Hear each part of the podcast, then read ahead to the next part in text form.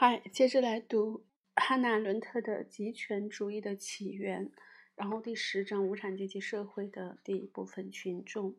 嗯，这是第二期，最好是先去听第一期，然后再开始这一期。下一个要清除的阶级是工工人群体。作为一个阶级，他们比农民更虚弱，作者的反抗更少，因为他们在革命期间自发地剥夺工厂主的所有权，同农民剥夺地主的所有权不一样，立即引起了政府的注意。政府借口国家在任何情况下都属于无产阶级，将工厂没收作为国家财产。三十年代初采用的斯达汉诺夫制度，打破了工人中间的一切团结和阶级意识。首先是凶猛的竞争。其次是一个斯达汉诺夫式的新贵族阶级的暂时团结，他们同普通工人之间的社会差异，比起工人同管理阶层之间的差异来得尖锐得多。这一过程完成于1938年，当时建立了考勤卡制度，使全俄国的工人阶级正式的转变为成一支巨大的强迫的劳动大军。在这种措施中，最主要的是清除那个帮助执行先前的清除措施的官僚阶级。从1936年到1938年，斯大林花了两年时间摆脱了苏联社会的整个管理阶层和军事贵族，几乎所有的政府机构、工厂、经济和文化团体、政党、军事当局都落入了新人手中。将近半数的党员和非党的管理人员被消灭，党员之中有百分之五十。至少八百多万人被清除，接着又建立了内部的护照制度，从一座城市到另一座城市去必须登记和获得批准，最终摧毁了作为一个阶级的党内官僚。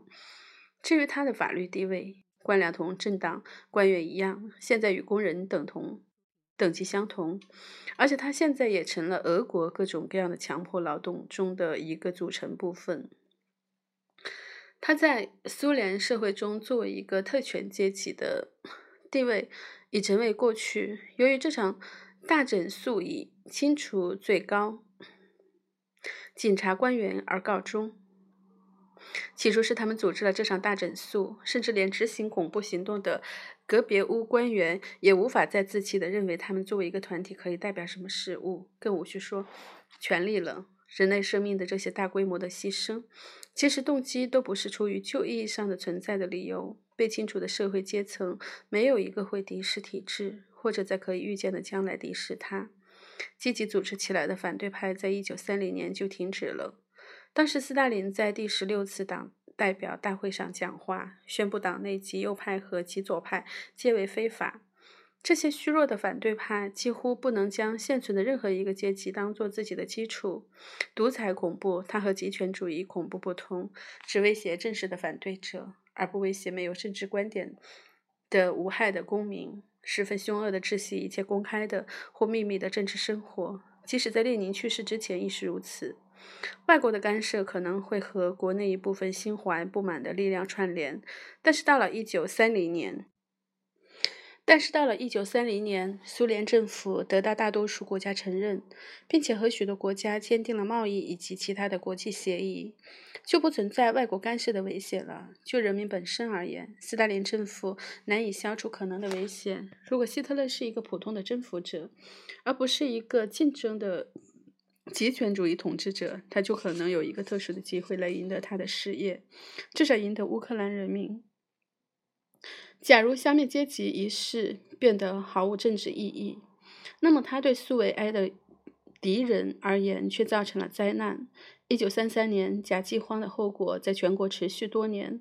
一九三五年提倡斯汉斯达汉诺夫运动，他任意提高个人生产指标，完全无视工业生产中协同工作的必要性，结果是年轻的工业陷入混乱失衡，清除官僚阶层。即工厂管理者和工程师阶级，最终导致剥削了新的俄国技术知识分子曾经得到的一点点的技术经验和知识。自从古代以来，专制及暴君政治最关系的问题之一是臣民之间的条件平等。然而，这种平等化还不足以构成极权主义统治，因为它或多或少地使得臣民直接非政治的共同关系，例如家庭纽带关系、共同的文化兴趣，保持原封不动。假如极权主义严肃地对待自己的主张，他就必须一劳永逸地结束其戏中的中立态度，以及结束任何活动的自主存在。喜欢为下棋而下棋者，被清除他们的人比拟作为艺术而艺术者。他们在群众社会里还不是群众社会中绝对分子化的成分，而群众社会的意志的一致性是极权主义的首要条件之一。从极权主义统治者的观点来看，一个专心于为下级而下级的社会和一个专心于农事的农民阶级比起来，只有程度不同，而较不危险而已。希姆雷十分喜欢将党卫军成员描述成新型的人，他们在任何社会条件下、任何情况下都不会为事情本身而去做一件事情。由于熟练地运用反复整肃的手段，苏联社会的群众终于分化了。整肃运动不可避免地开始，事实上的团体整肃，为了摧毁一切社会的。社会的和家庭的纽带，整肃运动在方式上威胁被告和整肃一切和他有普通关系的人，从一般熟人到最亲密的朋友和亲戚，将遭受同样命运。这种简单直率的株连罪手法造成的结果，使一个人一旦受到指控，他先前的朋友们便会立即转变为他最凶恶的敌人。为了保住自己的性命，他们自愿告密，争先恐后的用莫须有的罪证来指责和谴责他。这明显的是他们证明自己忠实可靠的唯一办法。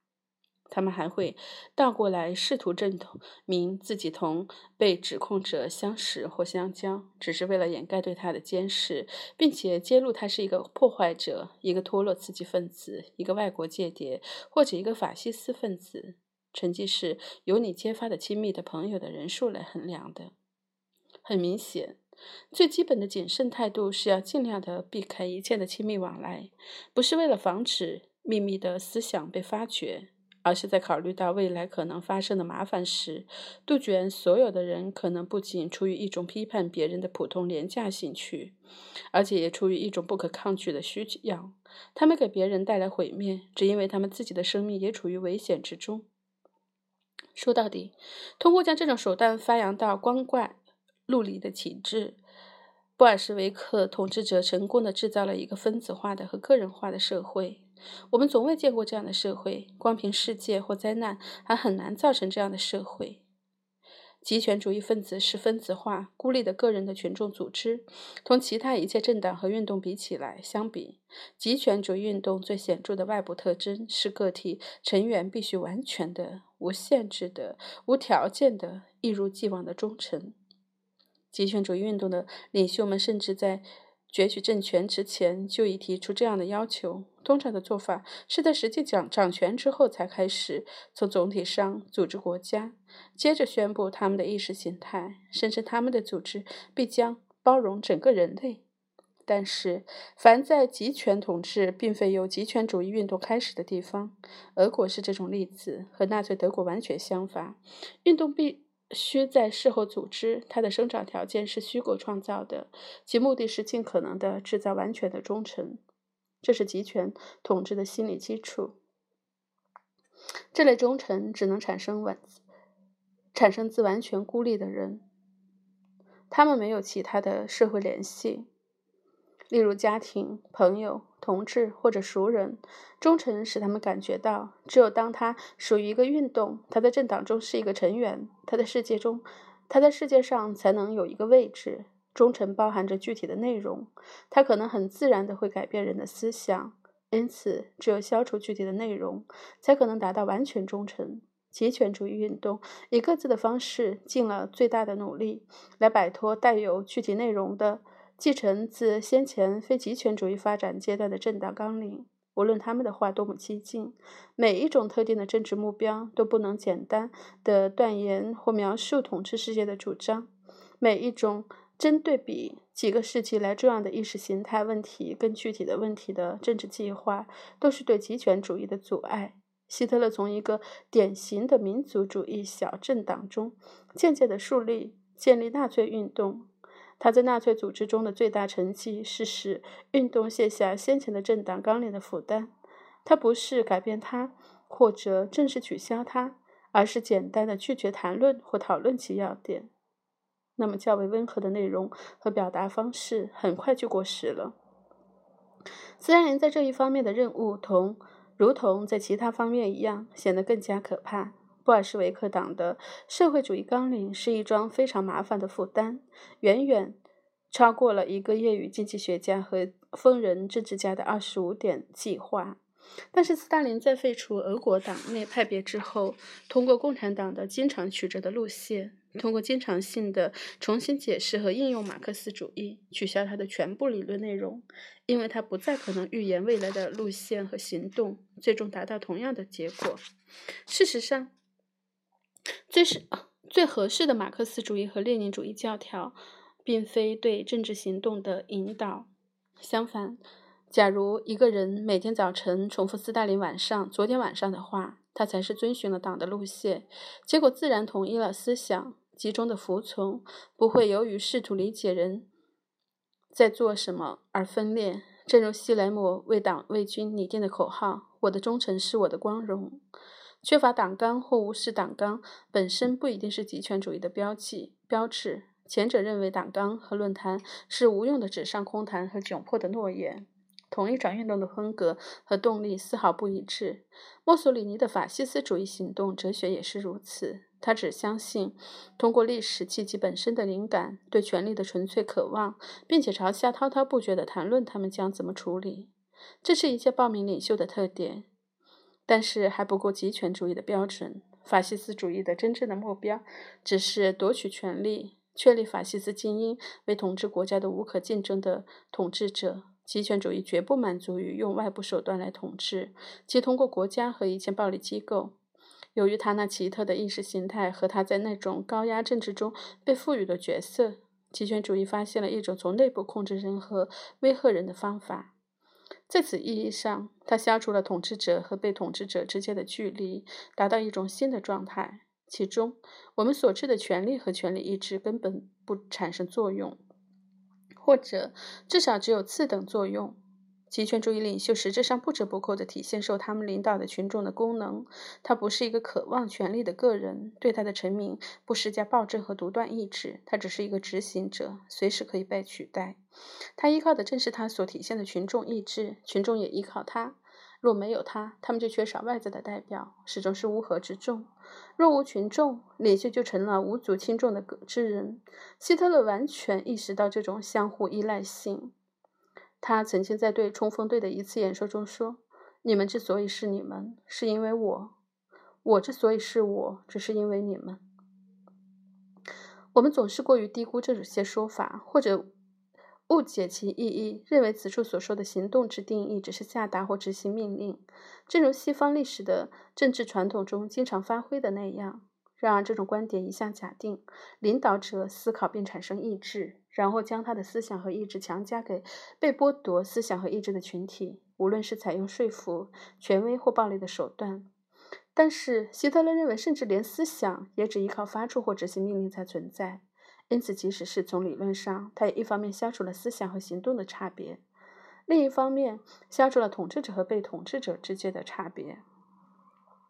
国家社会主义和布尔什维克主主义都未宣称过要建立一种新式的政府，或者断言他的目标是夺取政权或控制国家机器。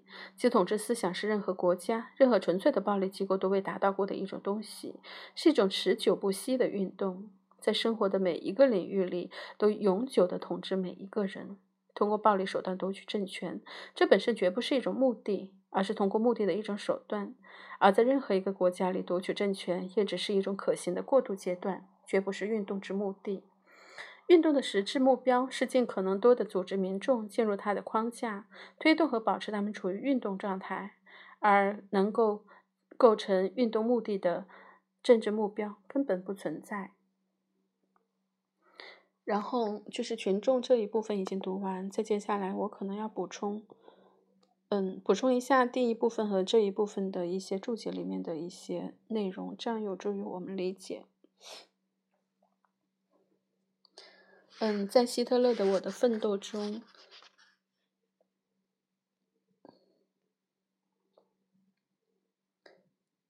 就是其统治思想是任何国家、任何纯粹的暴力机器都未达到过的一种东西，是一种持久不息的运动，在生活的每一个领域里永久的统治每一个人。就是在我的奋斗中，以及在那个迪特·施瓦茨的评国家社会主义的世界观，国家社会主义就是纳粹的，就是纳粹。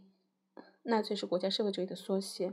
作者对明显的批评做了回答，认为国家社会主义的崛起掌权后，继续谈论一种斗争。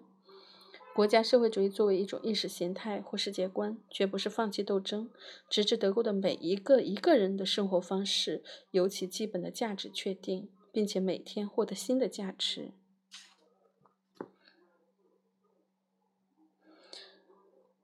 然后之前有一句希希希姆莱为党为军拟定的口号：“我的忠诚是我的光荣。”My honor is my loyalty。这是希姆莱亲自拟定的口号，之动力是很难用语言来表述的。德国谚语中有类似的说法，就是“忠诚是我的光荣”，意指一种绝对的献身和服从，它超过了纯粹原则和个人忠诚的含义。然后，纳粹的阴谋是德文文献资料和纯粹的文献的翻译是不可或缺的资料来源，但是不幸的不够平衡。说党卫军的口号是我的荣誉，意味着忠实。然后，墨索里尼的法西斯主义行为哲学就是如此，他只相信通过历史契机本身的灵感。墨索里尼或许是第一个有意识的拒绝正式纲领的政党领导人。他用鼓舞人心的领导和行动来取代它。这种行动背后的观念是现实契机主义本身及灵感的主要因素。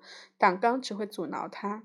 意大利意大利法西斯主义表现为异教徒的实实际主义 （actualism），而不是索黑所说的神话。以及《社会科学百科全书》中说的法西斯主义条目。当运动已存在两年，并且大多数体现民族主义的哲学时，他的党纲于一九二一年才系统的形成文字。然后。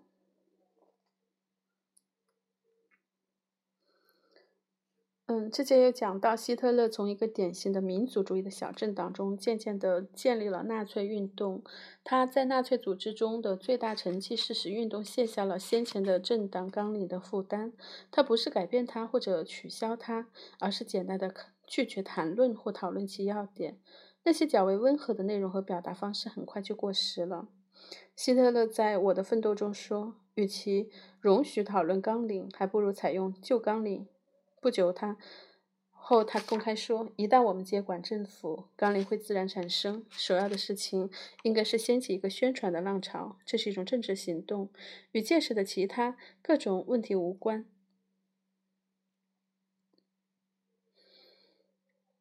然后，斯大林在这一方面的任务，如如同在其他方面一样，显得更加可怕。布尔什维克党的社会纲领是一桩非常麻烦的负担。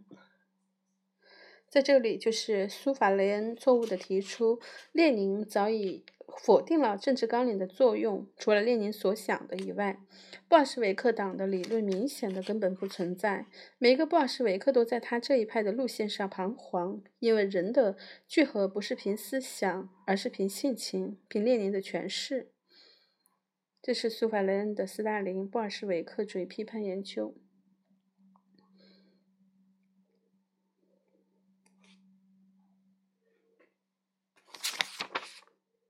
嗯，还有很多。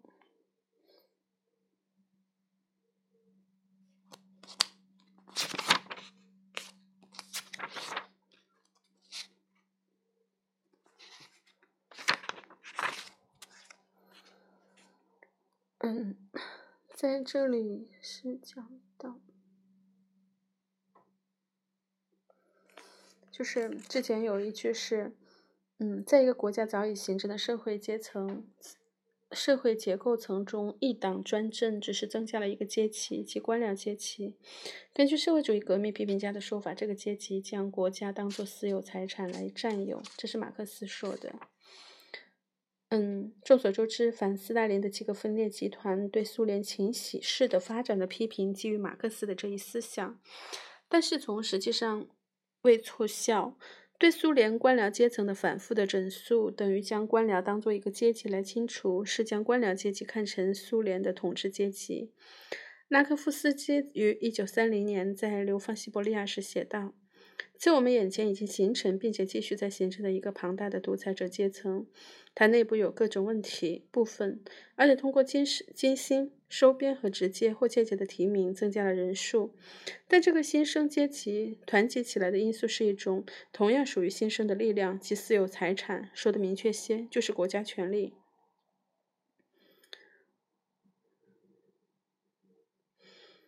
嗯。这一段话还是引自那个苏苏法雷恩的《斯大林布尔什维克主义批判研究》，然后他对于斯大林时代之前的时代发展这一分析的确是很准确的。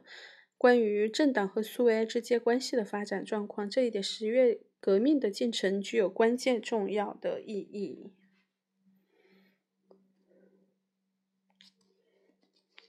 嗯，之前有讲到，就是希特勒或冲锋队。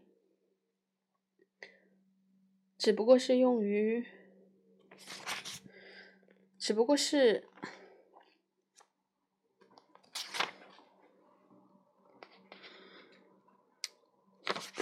被帝国卫队用于宣传、军事宣传和社会训练的代表人物，帮助他们建立军事独裁。然后，这里的讲到帝国卫队将军施莱彻。和冲锋队 S.A. 就首领罗姆之间的阴谋中包括一项计划，就是将一切准军事的组织全部划归国防军，是当局管辖。这样就使德国军队一下子增加了几百万人。当然，这会不可避免的导致军事独裁。但是，一九三四年六月，就是希特勒整肃了罗姆和施施莱彻。事情一开始就完全清楚，希特勒利用罗姆。同帝国卫队的关系来欺骗德国军方，军方掩盖他的真正意图。一九三二年四月，罗姆在希特勒的一次诉讼中证实，S.A. 的军事地位完全受到帝国卫队的默契同情。罗姆自豪地叙述他同施雷彻的会谈。根据他的说法，会谈开始于一九三一年，施雷彻答应在紧急情况下将 S.A. 置于帝国卫队。军队的指挥之下，但是萨尔布吕，但是 S.A. 的军事性质在罗姆的组织下和希特勒的经常指挥下继续决定他的活动。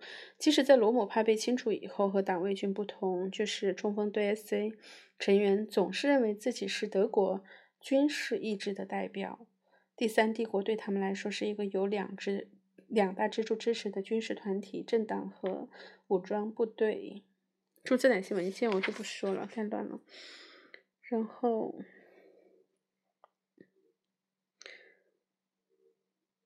之前有讲到。群众的领袖违背自己的本能和目的，纯粹为煽动人心而顺应于这种民族主义。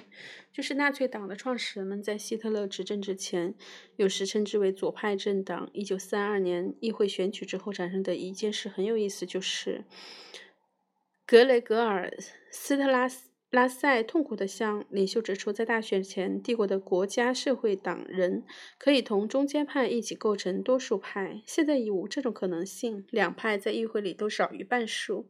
希特勒回答说：“但是我们和共产党人在一起仍然构成多数派，谁也无法统治我们。”嗯，希特勒早年的政党成员几乎完全是不是？应情况环境的人，失败者、冒险家，确实代表了武装的波西米亚人。这是海登的中心观点。他对纳粹运动的分析至今仍具显得很有特色。从将死阶级的没落中诞生了新的知识分子阶层，而站在前列的是最无情的人。他们最不怕失去什么，所以他们最坚强。武装的流浪汉们视战争如家，视内战为家乡。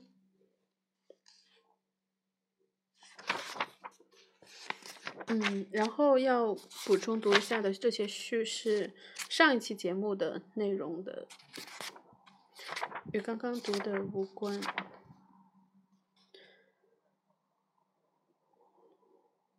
就说，嗯，之前说希特勒的情形也相仿，他在自己的一生中发挥了他的魅力，据说谁都会受他的影响。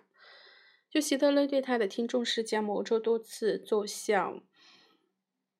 这种魅力，希特勒以一种迷人的举止放射出奇特的磁力，事实上是基于这个人对自己的疯狂信念，基于他对太阳底下一切事物所做的各种未权威性的判断，同时也基于一个事实：他的观点，无论说到吸烟的有害结果，还是说到拿破仑的政策，总是结合一种无所不包的意识形态。魅力是一种社会现象，而希特勒对环境所施加的影响。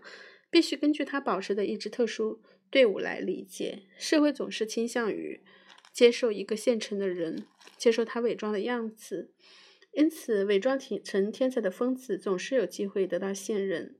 现代社会的特点是缺乏冷静的判断，这种倾向越来越强烈。所以，一个人只要坚持自己的观点，又以一种毫不动摇的调子来宣传他的信念，就不会是就不不会容易失去声誉。不论他出过多少明显的错误，希特勒从亲身经验中懂得现代社会里观点的混乱。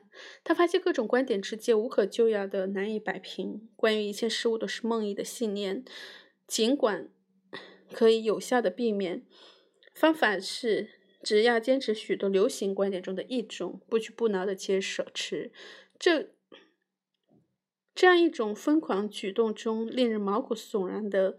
任意性对社会却有极大的魅力，因为对于一个社会的漫长的凝聚过程来说，它可以避免社会经常产生的观点混乱。但是，这种魅力的天赋只同社会有关。他在希特勒的餐桌谈话中很突出，因为希特勒在其中玩弄社交游戏。他不是对自己那类人说话，而是对帝国卫军的将军们说话。这些人多数都属于社会的。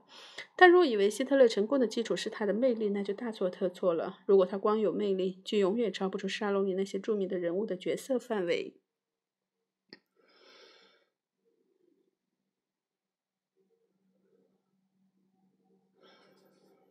然后这里介绍了，嗯，就是一些书，就是写的最好的一本希特勒的评传是艾伦·布劳克的《希特勒暴政的研究》，出版于一九五二年伦敦。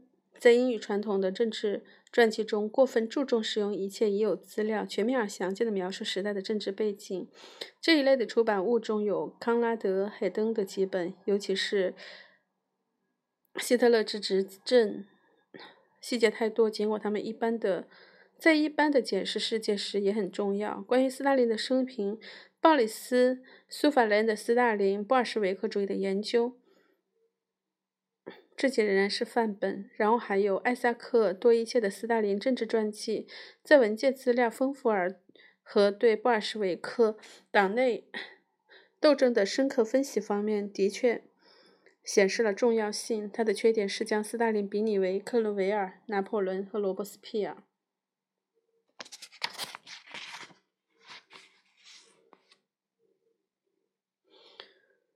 嗯，然后他现在接下来讲是，在第一部分有一句，他甚至会自愿帮助迫害他自己，判处自己所死刑。这无疑是俄国主义。俄国式的极权主义的特例。有意思的是，在苏联起初审判外国工程师时，同情共产主义的人都已被利用来作为自我指责的根据。当局始终坚持要我承认做过破坏活动，但我没有做过，我拒绝了。他们对我说：“如果你拥护苏维埃政府，正如你所说的那样，那么就用你的行动来证明吧。政府需要你的坦白。”托洛茨基从理论上为这种行为做了论证。我们只有和党在一起，在党的支持下才能变得正确，因为历史并未提供其他通过正确的方法。英国人有句话说：“我的国家，无论是对的还是错，我们可以用许多更好的历史事实证明，无论党在某些个别的具体问题上是对还是错，它是我的党。”嗯，纳粹作家安德里亚斯·普芬宁明确地否定关于冲锋队的。为理想而战斗或被一种理想主义经验支配的说法，他说他们的基本的经验在斗争过程中形成。从党卫军主要的思想灌输中心散发的大量小册子中可以看到，理想主义一词被谨慎的避免了。党卫军成员们并不要求理想主义，而是要求在一切意识形态问题上保持逻辑上的完全一致，无情的追求政治斗争。嗯，说到群众的那种狂热被消解的时候，在这方面，战后德国提供了许多很有启发性的例子。令人惊愕的是，美国黑人军队一点也不受到敌视。尽管纳粹实施过大规模灌输种族思想，但是同样令人吃惊的是，在德国抵抗盟军的最后日子里，党卫军并没有战斗到最后一个人。而这种特殊的纳粹战斗单位在开始几年中做出重大牺牲以后，损失比国防军更惨重。但是在最后几个星期中，表现得像任何一个从民众中征战的战斗单位一样，对毫无希望的情势认命了。然后说到极权主义政权，莫斯科控制下的东欧各国政府其实是共产国际的代理人，他们不是。本地极权主义产生的发展的产物，而是莫斯科指挥下传播的极权主义运动。唯一的例外是南斯拉夫的铁托。也许他同莫斯科的决裂，是因为认识到俄国倡导的极权主义方式是会使他付出代价，损失很大一部分南斯拉夫人口。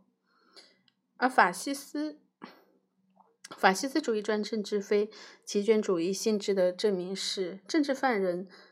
人数少的令人惊奇，判刑也相对比较轻。在法西斯主义特别活跃的一九二六年至一九三二年，对政治犯特别审判的结果是：死刑七人，十年以上刑期有二百五十七人，刑期十年以下者一千三百六十人，被放逐者更多一些，逮捕一万两千多人，但判决无罪。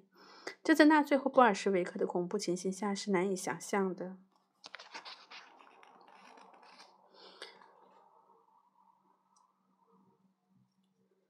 在政治理论家有一句强调是指出，墨索里尼的种族国家和希特勒的意识形态国家不可同日而语。戈培尔在论其法西斯和国家社会主义之间的区别时说：“法西斯主义与国家社会主义根本不同。国家社会主义最深刻的根是法西斯主义的的另外一种，只是在而法西斯只是一种表面的事物。”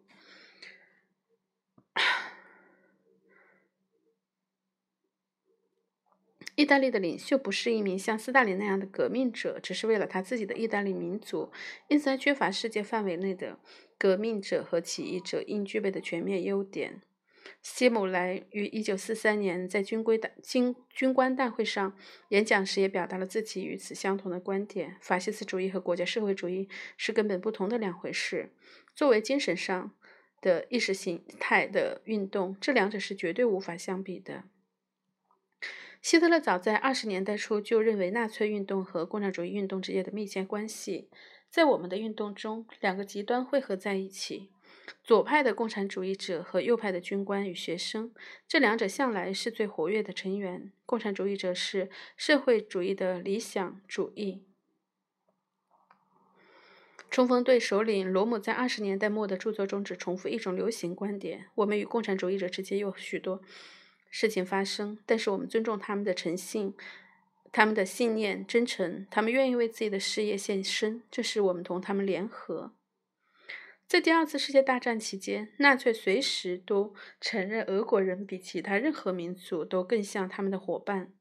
希特勒于一九四三年在一次德法两国领导人会议上说：“首先的事实是，在这场战争中，资产阶级国家与革命者的国家对峙。我们轻而易举地击败了资产阶级国家，因为他们的教养和态度对我们而言完全是地狱。一些带有某种意识形态的国家醉心于建立资产阶级、政治制度。在东方，我们遇到了一个对手，他也提倡一种形态，哪怕是错误的一种。这种估计基于意识形态，而不是军事。格特弗利德尼斯的《政党与国家》论述了运动的夺权斗争。我们的统一阵线将体现在日耳曼民族人民党极右派扩展到社会民主党。共产党是体系外的敌人，因此，在一九三三年最初几个月，体系的灭亡已经初见端倪。但是，我们仍然必须同共产党做一次决战。嗯，在希特勒的餐桌谈话中，就是书中有很多的例子可以说明，与战后的许多传说相反。希特勒从来不想保卫西方，反对布尔什维克主义，但总是随时准备与红色分子一起摧毁西方。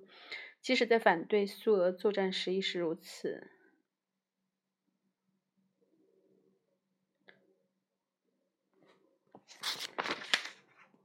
嗯，就到这里吧。好乱度的。